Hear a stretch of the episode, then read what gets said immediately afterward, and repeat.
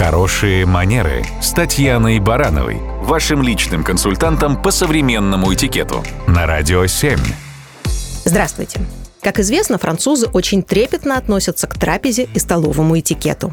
Более того, их правила несколько отличаются от принятых в Англии или в других странах и культурах. Отличия можно начинать рассматривать еще с сервировки обеденного стола. Например, французы, в отличие от англичан, считают обязательным использование скатерти. У этой традиции есть свои корни. Но любопытно, что она оказывается вполне утилитарной, когда речь заходит о хлебе.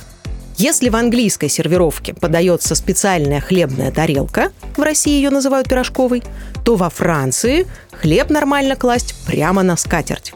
Конечно, если речь не идет о приемах государственного уровня. Кувертные карточки, на которых написано имя гостя, французы ставят не как все перед тарелкой или на ней, а справа, над ножами. Приборы тоже кладут по-своему.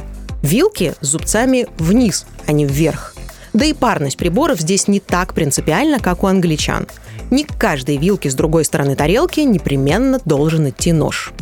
За обеденным столом французы предпочитают вести интеллектуальные беседы – при этом держать руки на столе не то, что не возбраняется, но даже приветствуется. Конечно, речь идет о кистях, а не о локтях.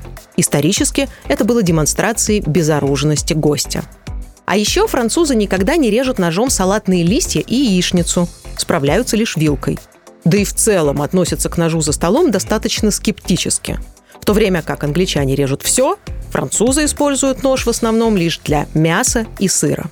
Кстати говоря, сыр в меню в ресторане или на приеме может быть вовсе не указан, но при этом он непременно будет составлять обязательную часть трапезы. Как бы ни отличался застольный французский этикет от привычного нам, главное – это чувство меры, уважение к другим и стремление к сохранению эстетики. Это и есть хорошие манеры. Французские сезоны.